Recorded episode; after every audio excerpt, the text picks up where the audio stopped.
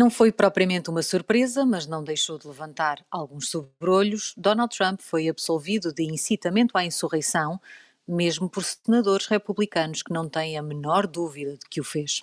Terminou o impeachment como já era esperado, começará provavelmente uma nova fase no Partido Republicano, que marca passo naquela ideia repetida de que acabará por se distanciar.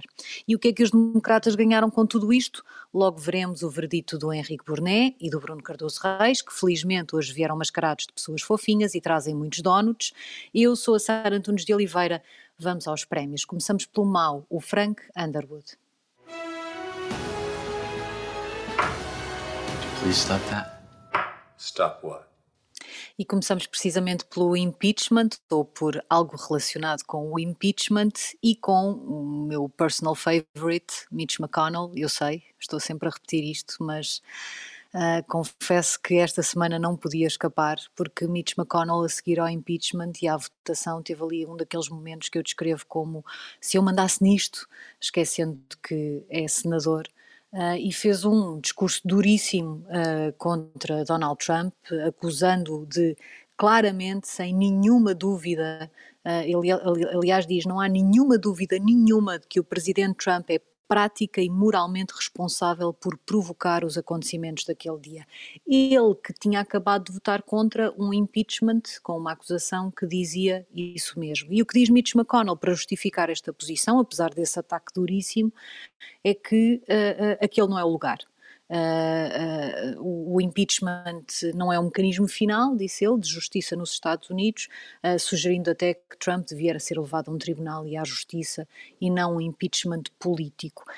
E uh, nós já falamos aqui várias vezes, muito por minha causa, eu reconheço, sobre Mitch McConnell, e, e eu acho que até foi o Bruno que o descreveu como uh, um, um, político muito duro, mas que tem as suas linhas vermelhas.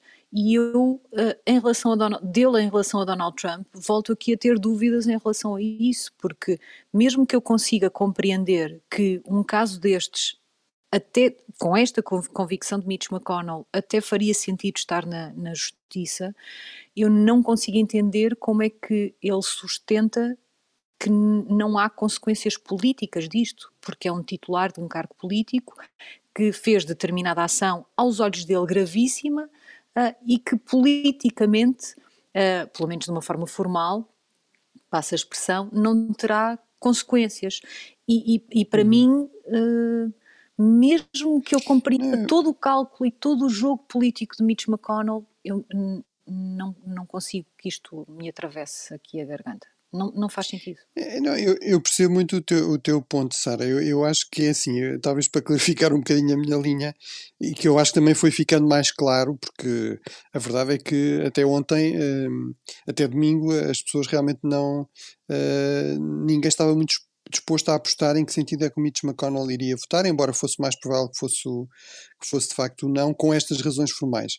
Eu, eu, aqui, a minha interpretação é que o que prevalece não é tanto o lado duro, mas é o lado pragmático eh, do Mitch McConnell e de alguém que, no fundo, valoriza muito a questão do poder e de se manter no poder. Ou seja, eu acho que ele provavelmente desejaria uh, livrar-se definitivamente do Trump e, a, e, e, marcar aqui uma ruptura clara, mas a, a, avaliação dele é, é, que isso não é possível, ou seja, ele não tem suficiente apoio no partido, nem mesmo no Senado, onde apesar de tudo houve sete senadores que votaram contra o Trump, não tem apoio suficiente para fazer essa ruptura de forma clara, completa e, e portanto, no fundo, a forma de, de, se manter como, como líder no Senado e tentar fazer aqui um certo afastamento gerido, gradual do Trump, é, no fundo, cooptar alguns elementos do Trumpismo, ou pelo menos não os hostilizar uh, mas completamente. Nós não sabemos. Se ele não tem esse apoio, porque provavelmente se ele tivesse tido outra posição uh, em relação. Se ele tivesse feito este discurso que fez antes desta votação, se calhar não tinham sido só sete, não é? E pelo contrário, ele é uh, um dos que mas vota difícil, uh, aquela difícil. contestação à constitucionalidade do impeachment. Mas, mas dificilmente é teriam sido formal. 17 dificilmente teriam sido 17, parece-me. Eu, eu, acho que aqui há, há que distinguir do, dois níveis de análise. Um, se calhar, o mais ético ou político, que é aquele que me parece que é o que te está a guiar, Sara, e eu consigo percebê-lo. Quer dizer, eu acho que esta questão levanta várias, várias respostas possíveis. De um lado, uh, nós já aqui falámos sobre isto várias vezes, parece-me haver uma resposta evidente, que é uh, eu concordo com a ideia de que é manifesto que o presidente Trump instigou a população, aquela gente a fazer alguma coisa que resultou naquilo. Admito que ele não tenha organizado, mas parece-me que tem uma responsabilidade inegável. E, portanto, é nessa medida, parece-me que alguém que nós queiramos uh, ter em boa consideração, nos parece estranho que aceite isto, diga isto, como o Mitch McConnell disse, e depois não faça, não dê o passo seguinte e não leve à condenação pelo impeachment, através do impeachment do, do ex-presidente Trump. Por outro lado, há aqui uma componente, uma visão mais pragmática, diz o Bruno, ou se quisermos mais puramente analítica, que é o Mitch McConnell, se quiser manter a relevância no, no, no, Partido Republicano e tentar que o Partido Republicano se afaste de Trump sem partir ao meio, a única maneira que encontrou de o fazer é ir afastando sem criar linhas de ruptura absolutas. E, portanto, o que ele faz aqui é ser bastante cáustico em relação à responsabilidade que ele atribui a Trump, mas não levar às consequências para não ir ao confronto. E reparem que todos os senadores que se puseram em confronto receberam reações agressivas da ala Trump e no caso, no único caso que vai para, para votos em breve, ficou a saber que vai ser desafiado no, no, nas eleições nas primárias. Ou seja, o Mitch McConnell tem noção de que o peso da ala trumpista e de Trump dentro do Partido Republicano ainda é suficientemente grande para que uma reação forte implique o risco de divisão total e eventualmente de tomada do poder, do que sobrar do, do, do Partido Republicano, por este lado. Portanto, eu acho que há aqui duas leituras possíveis e, e, e não sei se as duas não têm que ser feitas. Isto Mas é, também um em termos de, de, da questão política, desculpa só interromper-te, uh, também se exige de um político e de um bom político alguma coerência. E, e McConnell, naquele discurso, uh, vai, vai, ataca os advogados de Donald Trump por terem usado aquele argumento de que se fizessem isto, 75 milhões de eleitores que votaram em Trump ficavam sem voz. Dizia que isso era como era um escudo humano, que esses, Trump estaria, os advogados estavam a usar esses 75 milhões de eleitores como um escudo humano. Ele está a fazer a mesmíssima coisa para proteger o seu próprio poder. Está a usar todas as pessoas que votaram em Trump, se quisermos, uh, simbolicamente, uh, a importância de Trump dentro do partido e do Trumpismo, como escudo humano, não indo contra eles, como escudo humano no seu próprio poder. Eu, sobretudo, eu percebo aqui o ponto também da Sara, que é mesmo eh, portanto, por um lado, pode-se fazer simplesmente um juízo ético e mais, mais moral, e realmente até era uma coisa que os republicanos usam muito, não é? Esta dimensão mais moral na política, portanto é, é uma crítica legítima. Também se pode dizer que, em termos pragmáticos, é uma aposta arriscada, ou seja, se calhar mais valia arriscar agora uma, uma estratégia de confronto ou de ruptura do que. Arrisca. No fundo, isto é um jogo pela, pela disputa do controle do partido, e não é evidente que o Mitch McConnell e, digamos, os, aqui os elementos mais institucionalistas ou mais tradicionalistas acabem por eh, prevalecer. Uh, agora, a mim parece-me que é claramente essa a linha de, de análise dele. Ele está convencido que sim, acha que o Trump continuará a fazer erros, que perdeu aqui também uma voz importante com a questão do Twitter, etc. E, portanto, se calhar irá ficando mais marginalizado em termos e mediáticos repara, e que ele com, com, o tempo conseguirá recuperar o terreno. Mas teremos de ver, e, não é? E é passo a passo a estratégia dele quando ele diz que nas eleições primárias, em todas as eleições primárias, a fórmula que ele usa é em todas as eleições primárias, um, eu apoiarei quem estiver para reeleição, ou seja, é uma espécie de nós apoiamos mutuamente e, portanto, os que já cá estão, uh, uh, uh, os que forem para reeleição, terão o nosso apoio nas primárias, e além disso, o critério será sempre o da probabilidade de serem eleitos. E, portanto, se o ex-presidente Trump apoiar alguém para desafiar uh, candidatos republicanos que podiam ser reeleitos apenas para ter alguém mais próximo dele, eu não o deixarei. Aquilo, é, ele não diz de maneira muito clara, mas é a ideia de que ele está a tentar lutar, fazer esta guerra uh, uh, em várias pequenas batalhas e não numa grande frente. Agora, eu, eu, percebo o que tu dizes, Sara, mas eu acho que há dos dois lados, já, já dissemos isto aqui, eu diria o seguinte, eu acho que McConnell gostava de ver Trump morrer, mas não quer ser visto a matá-lo, enquanto que os, que os democratas gostar, querem ser vistos a matar Trump, embora não o queiram morto, porque enquanto o Trump estiver a causar problemas nos republicanos, isso dá-lhes vantagem. E por isso é que eu também acho que aí Biden tem, uma, tem um interesse diferente uh, uh, do, dos democratas, uh, porque alguém, era o, o político que escrevia hoje, que ao fim de 27 dias de presidente, começou finalmente hoje a presidência Biden, isto é, porque o Trump sai de cena. Uh, portanto, eu acho que há aqui. Eu só tenho dúvidas, eu só tenho de... dúvidas é que siga, siga, saia de facto.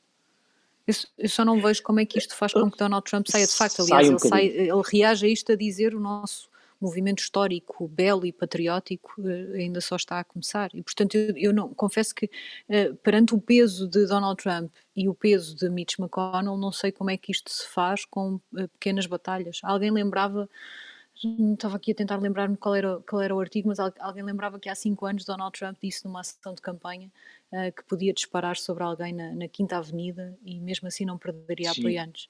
Uh, e, e, Bom, aconteceu. Uh, sim. Quase. É? sim, ele, o Trump gabou-se disso na, na, na, campanha de 2016. Eu posso disparar contra Exatamente. alguém na Quinta Avenida e, e as pessoas continuam a votar. E agora. eu, eu, acho que apesar de tudo é, temos de ver aqui em termos mediáticos. Portanto, se o Trump consegue ultrapassar este, este, este novo ecossistema em que ele não consegue usar o Twitter nem o Facebook, se há alternativas eficazes. E também em termos de financiamento, ou seja, os famosos super PACs eh, e a capacidade de mobilização de recursos. Se o Trump consegue manter isso e fazer isso para o seu lado, se há aqui, ao nível dos, dos grandes doadores, das grandes empresas, algumas das quais se manifestaram insatisfeitas com, com, com, enfim, com este, todo este caos e com, e com a, o descrédito também que isto cria em termos das instituições e o grau, o grau de incerteza que isto cria, etc. Se isso pode levar, no fundo, aqui a uma certa viragem em termos de, de financiamento para apoiar candidatos mais moderados, mas, mas esses são alguns dos fatores que teremos de ir vendo, não é? Se, é, se realmente um... validam esta ideia de que o Trump, mas, mas, mas o Trump eu, pode ser lentamente afastado. Não é? Sem querer repetir muito e continuar isto, mas quer dizer, eu acho que há aqui um ponto que é se tivessem ido para a solução de ouvir as várias testemunhas e os advogados do Trump diziam, mas então não ponham limites, eu tenho centenas de testemunhas, imaginem o processo prolongar-se ao longo de semanas e, portanto, as várias vozes uh, e as várias vozes de Trump a aparecerem, portanto, eu acho que há aqui um lado que é, perde algum palco, Trump perde algum palco. Perde-se também a sanção, por isso é que alguém escrevia que isto foi o pior resultado possível, porque uh, nem foi condenado, uh, nem se deixou de ter isto, embora ao mesmo tempo também seja o melhor resultado possível, porque é, pelo menos sai um bocado de cena.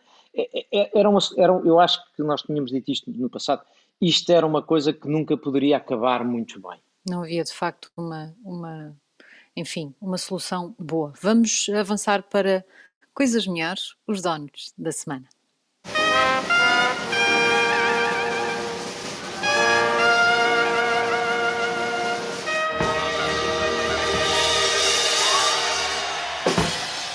Bruno, tens aqui um donut para o discurso de Biden no Departamento de Estado. Sim, eu, eu, no fundo é, é o, o donut é até pro, pro, desde logo para o facto do Biden ter feito este, este discurso, portanto este deslocado ao Departamento de Estado, que é eh, no fundo é, é, é, o equivalente ao nosso Ministério dos Negócios Estrangeiros, portanto é o Ministério que está encarregado de, de gerir a, a diplomacia norte-americana e que é dirigido por Anthony Blinken, portanto um, alguém muito próximo do, do Joe Biden, mas portanto isto foi, foi um sinal muito claro, portanto, é, digamos assim, o primeiro ministério que o Biden visita um, é um sinal muito claro, e ele deixou isso também muito claro no seu discurso, de que a diplomacia é um instrumento muito valioso da política externa, da ação externa norte-americana. E está de volta? À, à partida poderia, poderia parecer óbvio, mas com o Trump foi tudo menos óbvio, não é? Uh, e, portanto, exatamente isso. Os Estados Unidos estão de volta, digamos assim, ao mundo, estão, estão empenhados em recuperar, no fundo, uh, o, o, tradicional papel dos Estados Unidos em termos de apoio a instituições multilaterais, apoio a uma ordem global que foi em grande parte criada pelos próprios Estados Unidos no pós-Segunda Guerra Mundial e no pós-Guerra Fria, assente em instituições, assente em normas, uh, assente em relações, digamos, tanto quanto possível cooperativas, pacíficas. Portanto, isso foi uma mensagem muito importante. A questão de valorização dos aliados e das alianças, Uh, e, portanto, isso obviamente é uma, mensagem bastante importante para, para, para, os europeus, para nós europeus. Um, ehm, e, uh, e também passar aqui uma mensagem que, em que ele, mais uma vez, foi completamente explícito, no sentido de dizer uh, o Anthony Blinken, portanto, o novo chefe da diplomacia norte-americana, é alguém que é muito próximo de mim e é alguém que fala em meu nome. e, portanto, no fundo, mais uma vez aqui o, o argumento implícito ou o contra-argumento é, é, a experiência do Trump e, portanto, a ideia com, o Trump é que, por um lado, ele obviamente desvalorizava completamente a, a diplomacia, achava que isso era uma coisa para fracos, não é? Uh, por outro lado, muito esta ideia de que ninguém falava em nome do Trump, uh, portanto nunca se sabia. talvez o exemplo mais extremo disso foi, foi o caso do, do secretário da Defesa, do, do secretário Mattis, que, foi, que se sentiu obrigado a admitir-se por uma questão de princípio, precisamente porque o, Trump, na, na, questão da Síria, decidiu retirar as forças americanas de forma completamente, não só unilateral, mas sem qualquer consulta com os aliados que estavam lá empenhados e sem sequer informar o seu secretário da Defesa, que umas semanas antes tinha estado a fazer o discurso exatamente ao contrário. E, portanto, no fundo, aqui a ideia é que com o presidente Biden, digamos, isso deixou, deixou de acontecer, não é? E, no fundo, mas, voltamos a tempos mais normais mas em particular esta ideia que de facto a diplomacia é um instrumento que o Biden valoriza muito e que o chefe da diplomacia norte-americana é alguém que é muito próximo do, do, presidente e que fala pelo presidente e que é escutado pelo presidente. Mas há um aspecto, Bruno, que, que, que a Sara estava a referir que foi muito uma frase muito usada pelo Biden do America is back, a ideia da América está de volta ao mundo, mas uh, uh, nós, tanto aqui como às vezes no Café Europa, temos notado, bom, mas o mundo não só não está no mesmo sítio, como por vezes começa a parecer que eh, Trump era às vezes uma boa desculpa para os europeus, isto é, há um afastamento entre a América e a Europa, que em parte é explicado pela desconfiança com que os europeus ficaram face aos Estados Unidos durante a presidência de Trump, e, é e, e a que se acrescenta, bom, agora é Biden, mas eu sei lá o que é que acontece daqui a quatro anos, portanto, o, o, é, nós aprendemos uma lição, isso é um dos lados do argumento, mas há um outro lado que é Uh, esta Europa que parece ter uma noção uh, geopolítica mais económica do que outra coisa qualquer, uh, e portanto há o risco de ser uma espécie, enfim, aproveitando que passou há pouco tempo de ir os namorados, uma espécie de Biden, é uma espécie daqueles namorados que regressam para a namorada, dizem querida, isto foi tudo um equívoco, é de ti que eu gosto, e, e só que ela já não está no mesmo sítio. e há um bocadinho isso, a Europa parece estar noutro lugar. Eu acho que essa é, é outra das grandes discussões que então, vai Henrique, ter tu achas na Europa. Que os, que os, europeus foram conquistados pelos bombons chineses? É Eu acho, acho que pelo menos ou se estão a fazer interessantes, dir-te de uma maneira, ou se estão a tentar fazer interessantes, ou estão a fazer-se de parvos. Não, Bom, eu acho que há, há, que ter cuidado, obviamente, com as expectativas, não é? Como diz o Henrique, há aqui coisas que mudaram. Embora eu acho que há, há alguma abertura da parte da União Europeia Uh, e até que propostas, bastantes propostas concretas de encontros, até de uma agenda de trabalhos para recuperar essa parceria. Agora, sim, Boa notícia da presidência é portuguesa. Boa notícia da presidência portuguesa que se calhar vai ter uma reunião com, com a presidência americana durante a, vai haver uma reunião entre a União Europeia e, e os Estados Unidos durante a presidência portuguesa Sim, há, União Europeia. Isso é uma boa sentido e, e eu, eu, acho que há uma agenda de facto em cima da mesa que foi apresentada agora no final do ano Uh, e, e, portanto, no Conselho Europeu, e portanto eu acho que. Agora, uh, eu dou-te razão neste sentido, eu não sei se as expectativas do que é que isso significa, aqui uma parceria renovada, serão iguais do lado americano e do lado europeu. Acho é, que sim, porque um Biden diz agora nós não conseguimos fazer isto sozinhos, mas se calhar a Europa pode dizer, bom, se calhar algumas coisas conseguimos, portanto vamos lá ver uh, o que é que vai acontecer. Henrique, terás de ser telegráfico com o teu donut ao mini donut, porque já só temos pouquíssimos minutos com a reação ao relatório, ao relatório da OMS. Exatamente, é só para dizer uma coisa que é um, bom sinal.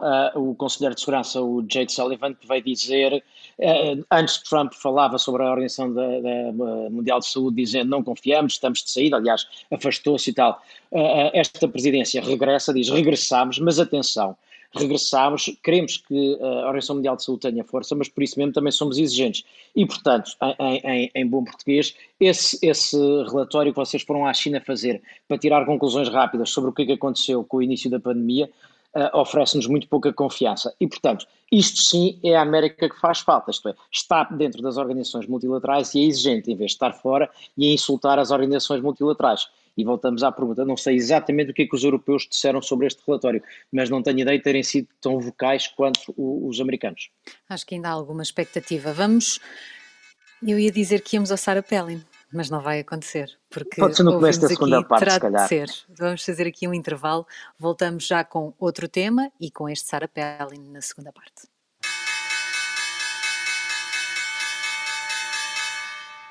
Segunda parte do Café América, deixámos aqui um prémio atrasado, vamos por isso ao Sarah Palin.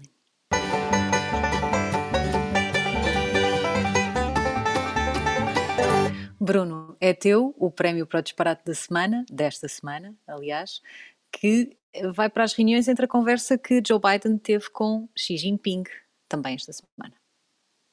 Sim, eh, pronto, eu acho que houve aqui umas reações um bocadinho destemperadas, mas que são, mas que são significativas da, da parte de vários republicanos. Talvez o mais importante seja o, o antigo secretário de Estado, lá está o antigo chefe da diplomacia americana de, de Donald Trump, o Mike Pompeo, uh, no fundo a acusar uh, o, o presidente Biden de estar de não estar a ser duro o suficiente com os chineses, de estar no fundo a, a prometer dinheiro chinês para para iniciativas do Partido Comunista, dinheiro, desculpem, estar a prometer dinheiro americano para iniciativas do Partido Comunista Chinês, que nem se percebia muito bem o que é que, o que, é que seria aquilo, enfim, e figuras ainda mais secundárias, mas com coisas inclusive a dizer que se calhar aquilo era tudo mentira e que eles estavam era uh, a meter-se em negócios, a família Biden estava metida em negócios com a China, portanto recuperando alguns dos ataques que vinham da, da, da campanha eleitoral.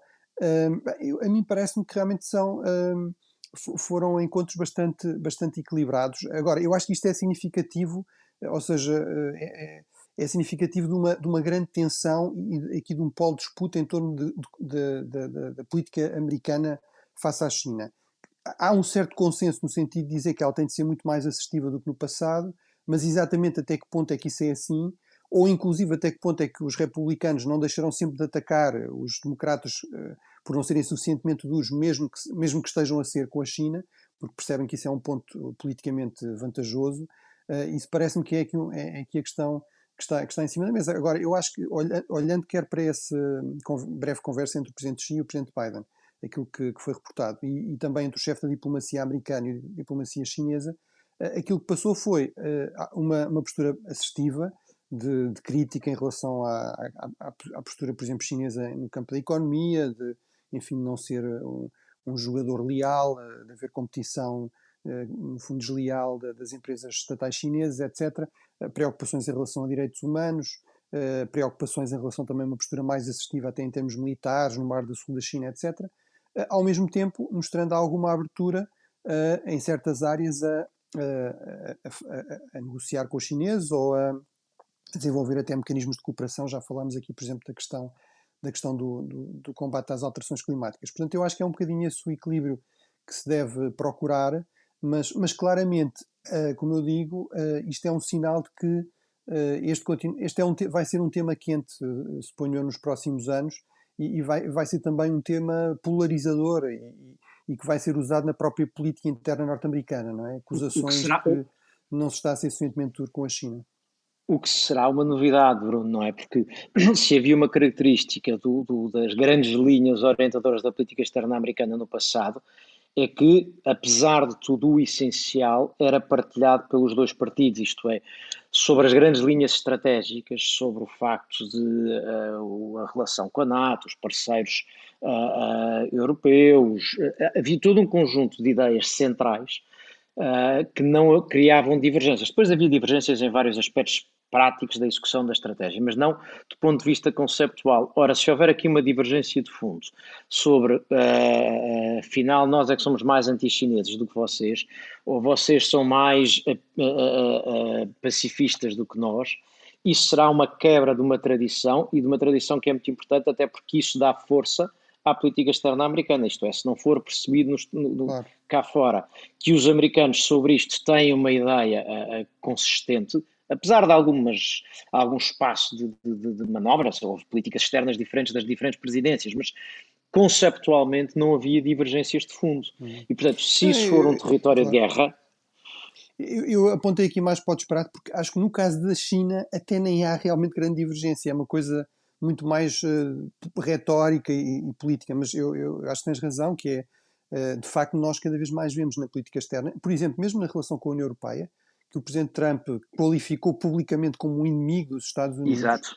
Uh, de facto, não há, deixou, pelo menos para certos setores do Partido Republicano, aqueles mais próximos do Trump, deixou de haver uma identificação com um consenso muito amplo em relação às grandes prioridades, às grandes alianças que vinha, enfim, desde a Segunda Guerra Mundial, desde, desde o pós-Guerra Fria, e realmente isso é um, é um, grande problema para os aliados e também para, para, os adversários. Enfim, para os adversários pode ter algumas vantagens, não é? Mas, Exato. sobretudo para os aliados dos Estados Unidos, é, é um grande problema, porque durante muito, muitas décadas, eu, eu, eu, muitas vezes até dizia isso, aqui na Europa discutia-se as eleições americanas com grande interesse e grande paixão, e como se, pelo facto dos republicanos serem claramente mais à direita do que é costume em relação na Europa, no contexto europeu e, e, terem até posições diferentes da maior parte da direita europeia em, cert, em certos aspectos, isso, não, isso para nós não era relevante, porque realmente os, os republicanos eram, em termos de, do compromisso com a Europa, do compromisso com a Aliança, a Aliança Atlântica, com a NATO, do compromisso com a União Europeia, eram igualmente empenhados, às vezes até mais, uh, do, que, uh, do que os democratas. Ora, isso Aliás, com frequência acontecia... cada vez mais está a mudar, não é? Com frequência acontecia aquela coisa de um presidente republicano antes de ser eleito ter reputação de, de, aí vem um isolacionista e depois ter até uma intervenção global maior do que do que o esperado. Portanto, o que eu acho é que pode aqui levantar um problema que tem que ver com aquilo que há pouco falávamos da relação com os europeus, que é se parecer que há eh, nos Estados Unidos duas linhas, uma que se apresenta como sendo mais dura e que acusa a presidência de não ser tão dura quanto isso, isso, para além de criar um problema interno, pode legitimar um discurso, sobretudo na Europa, de quem diga estão para aqui a pedir-nos para sermos uh, uh, aliados dos Estados Unidos e, e termos uma, uma, uma, uma, posição mais, mais intransigente com a China, quando afinal essa não é a posição da presidência. E, portanto, pode criar aqui equívocos que me parece que não, para o Ocidente não há vantagens nenhumas. Não sei se a chamada não foi num daqueles telefones estragados, porque o registro de, eh, do tom de um lado e do outro é bastante diferente, não é? Há esta imagem de que uh, Biden manteve aqui uma postura, a expressão é robusta, não é? Uh, perante uh, Xi Jinping, mas depois os, os meios chineses dizem que quando se levantou, por exemplo, a questão de Taiwan, eh, de Hong Kong e também dos direitos humanos e da perseguição às minorias, eh, eh, que Xi Jinping despachou literalmente, dizendo isso são assuntos internos, têm a ver com a nossa soberania e a integridade territorial e, portanto, os Estados Unidos têm que respeitar estes nossos interesses e agir com prudência. Uh, portanto, uh, eu acho que isto tem dois lados. Por um lado, uh, não creio que Joe Biden consiga manter esta ideia de que consegue só conversando com Xi Jinping fazê-lo compreender determinadas coisas com as quais não concorda, mas também uma outra, por outro lado, o outro lado da moeda, que é uh, todas estas questões podem ser geridas diplomaticamente. De novo, essa mensagem de que com diplomacia algumas coisas podem ser feitas. Uh, acho, acho, acho que é difícil é de. Uh, antecipar uh, que com esta postura da parte da China se consigam, uh, de facto, algumas mudanças, nomeadamente em relação a estas questões. Sim, mas, mas lá está. Aí sempre o que os Estados Unidos fizeram foi sempre ter uma postura relativamente retórica, porque mesmo o Presidente Trump, por exemplo, até de acordo com o testemunho do, do John Bolton, que foi, que foi o principal responsável, era o Conselho de Segurança Nacional, ele, ele, por exemplo, em relação às questões dos direitos humanos, uh, várias vezes disse ao Xi não se preocupe com isso, que isso para mim não, não tem grande importância. A mim o que me interessa é a questão do, do comércio e, de, e da importação, ou, haver mais importação de certos produtos americanos, agrícolas, etc. Uh, eh, portanto, aí realmente eu sou muito cético e, e uh, acho que o, realmente o Ocidente tem muito pouca capacidade de influenciar, sobretudo atores como a China, uh, nessa área. É evidente que pode optar por, por mais sanções, mas, mas mesmo essas não. A história tem mostrado que não. Ou demoram muito tempo a produzir efeito, ou, ou não produzem efeito, sobretudo com atores tão ricos uh, e, com, e com um peso também global já tão grande como, como a China. Mas, mas realmente a questão, a questão de como lidar com a China é uma questão muito complexa e, portanto, eu reconheço que aí há espaço para muitos debates e, e, e houve até críticas no sentido oposto, dizer que o Biden se calhar estava a ser demasiado duro. Por exemplo, o Farid Zakaria um, eh, que, que, tem aquele programa, o GPS, não é? O Global Public Square, diz bem, eu acho que os democratas estão a tentar ser demasiado duros com a China porque, porque têm medo dos republicanos e, portanto, deviam ser, deviam estar dispostos aqui a definir eh, certas áreas onde há divergência, mas não ter uma retórica tão agressiva e mas, mas portanto isso mostra realmente como é uma questão complicada e cria divisões a, é a é, é, é, aí que eu ia acrescentar, eu sei que nós, nós estamos a roubar tempo à discussão principal, Sara, mas eu acho que esta no fundo vai ser uma discussão principal durante muito tempo. E, e, e aquilo que se nota, há, há, há alguns há pouco tempo na, na Foreign Affairs também vinha um longo artigo a explicar porque que os democratas, a teorizar sobre porque que os democratas é que têm uma possibilidade de ter uma boa, uma, uma tratar, enfrentar bem a questão chinesa. E eu confesso que o li, li mais do que uma vez a tentar perceber a teoria. A teoria era uma espécie de uh, isto não vai lá com confrontos, nós havemos de convencê-los pelo lado do bem. Era uma coisa assim uh, difícil, difícil de perceber, porque eu acho de facto que, que o que está em construção ainda. Uh, eu, eu, eu, continuo a usar a expressão, e tu também usaste há pouco, eu gosto muito de usar, eu acho que está em construção ainda no Ocidente, é a, a, a, teorização sobre como é que se deve lidar com a China. Quer dizer, há uma consciência de que isso passou a ser o assunto central, não está construída, não estão construídas as teorias, nem estão, a, a, menos ainda arrumadas as teorias, sobre como é que isto se faz. Quer dizer, nós não estamos, nem vamos voltar aos tempos da Guerra Fria, não é possível fazer o decoupling completo e deixarmos de ter relações comerciais com, e o envolvimento como havia no tempo da União Soviética, não há, não há competição por zonas de influência da mesma maneira, não há, por enquanto, partidos políticos no Ocidente financiados uh, e, e, que sejam de inspiração ideológica chinesa, como havia no tempo da, da, da Guerra Fria. Portanto, todo este cenário é completamente diferente. É uma e competição muito melhor... mais global e muito mais multidimensional, mas ao mesmo muito tempo não, não, não tem linhas de marcação tão, tão evidentes e, e lá está, os custos de um corte seriam enormes para todos, não é? Até para o próprio Ocidente, para, para países terceiros que, que dificilmente fariam essa opção. É? Para a qual tu partes recorrentemente com um pressuposto de derrota, isto é, quase todas as discussões sobre o futuro das relações com a China começam por chamar a atenção que em 2035, ou 45, ou 55, a China será a maior economia do mundo. E, portanto, que isso é uma espécie de dado adquirido e que fará da China a, a potência mais influente, uma espécie de Coisa que nós, no passado, no tempo da Guerra Fria, partíamos do pressuposto sempre que as economias Sim. do Ocidente eram muito melhores e, portanto, isso era uma vantagem. Portanto, tudo isto eu acho que nós vamos voltar a esta conversa variadas vezes. Sim. A outra Não, hipótese, já que. Oh, Henrique, só, só, uma coisa telegráfica, eu acho que há um ponto na resposta do Biden e dos democratas que eu acho que é, que é, que é crucial, que é esta ideia de que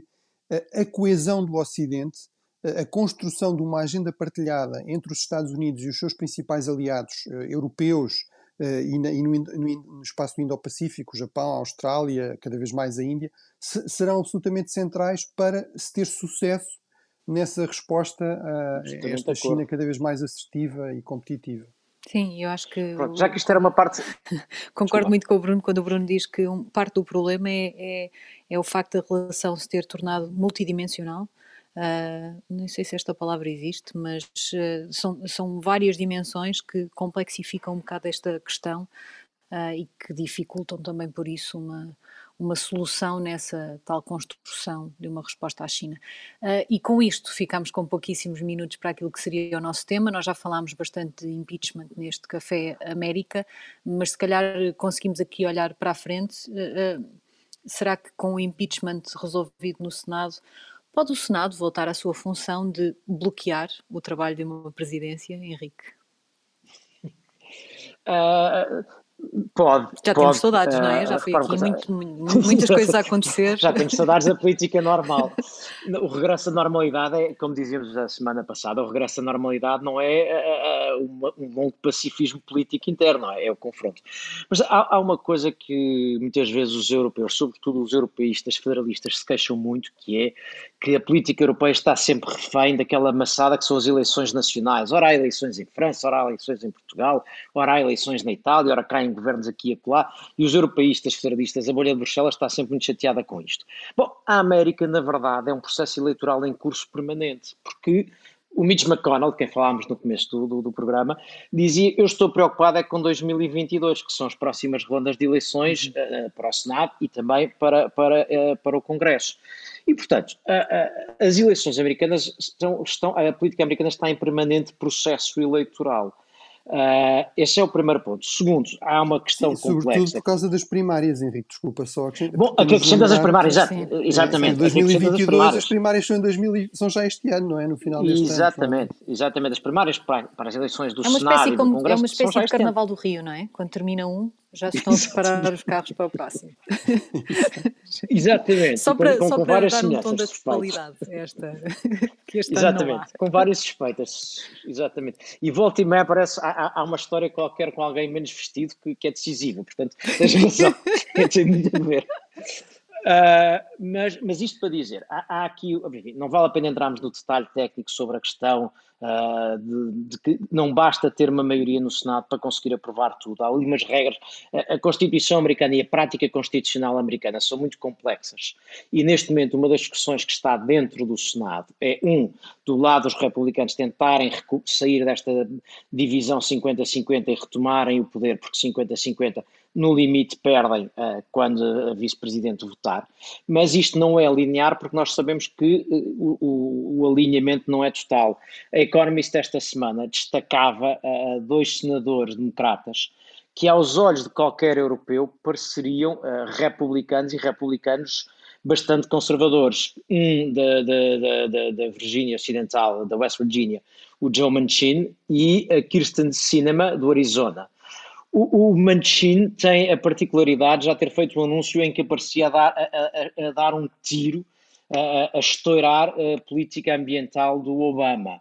Uh, e, e, portanto, o, o, que tem valido, aliás, várias críticas, as posições dele têm valido várias críticas, mas ambos têm dito que são, são contra a alteração das regras de, de, de, de prática constitucional, não são regras constitucionais, mas prática constitucional dentro do Senado, para não permitir que, as maioria, que estas maiorias de 50-50 se façam, portanto, exigirem, em muitos casos, serem exigidas maiorias com mais do que 50%, para simplificar muito a discussão. E porquê? Porque eles fazem parte, estes são os, os democratas conservadores, que no fundo estão para o Partido Democrata como aquilo a que nós chamamos os, os, republicanos moderados para o Partido Republicano, ou seja, são os tipos que muitas vezes votam do outro lado, porquê? Porque são eleitos em, em, em, em círculos onde, uh, onde há muita variação do, do, do, eleitorado e, portanto, pode facilmente fugir. E, portanto, eles têm que fazer um discurso muito mais conservador do que é tradicional.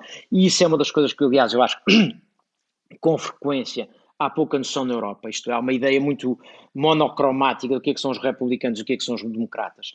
E quando se atravessa aos Estados Unidos, os democratas são, e os republicanos são muito, têm muito mais matizes que se notam muito mais até nas primárias do que depois na segunda parte das eleições. Portanto, isto é o primeiro ponto que eu acho que levanta. Há aqui duas coisas, Sara, desculpem, deixem-me só trazer aqui para a discussão, duas coisas que eu acho que podem também estar aqui a, a, a transformar um artigo na, na, National Review esta semana, uh, e a National Review é uma revista conservadora, mas que foi a ti de Trump, tinha um artigo a falar sobre o impacto uh, daqueles subsídios, uh, no fundo, subsídios de desemprego que, foram, que foram postos a funcionar durante a, durante a pandemia.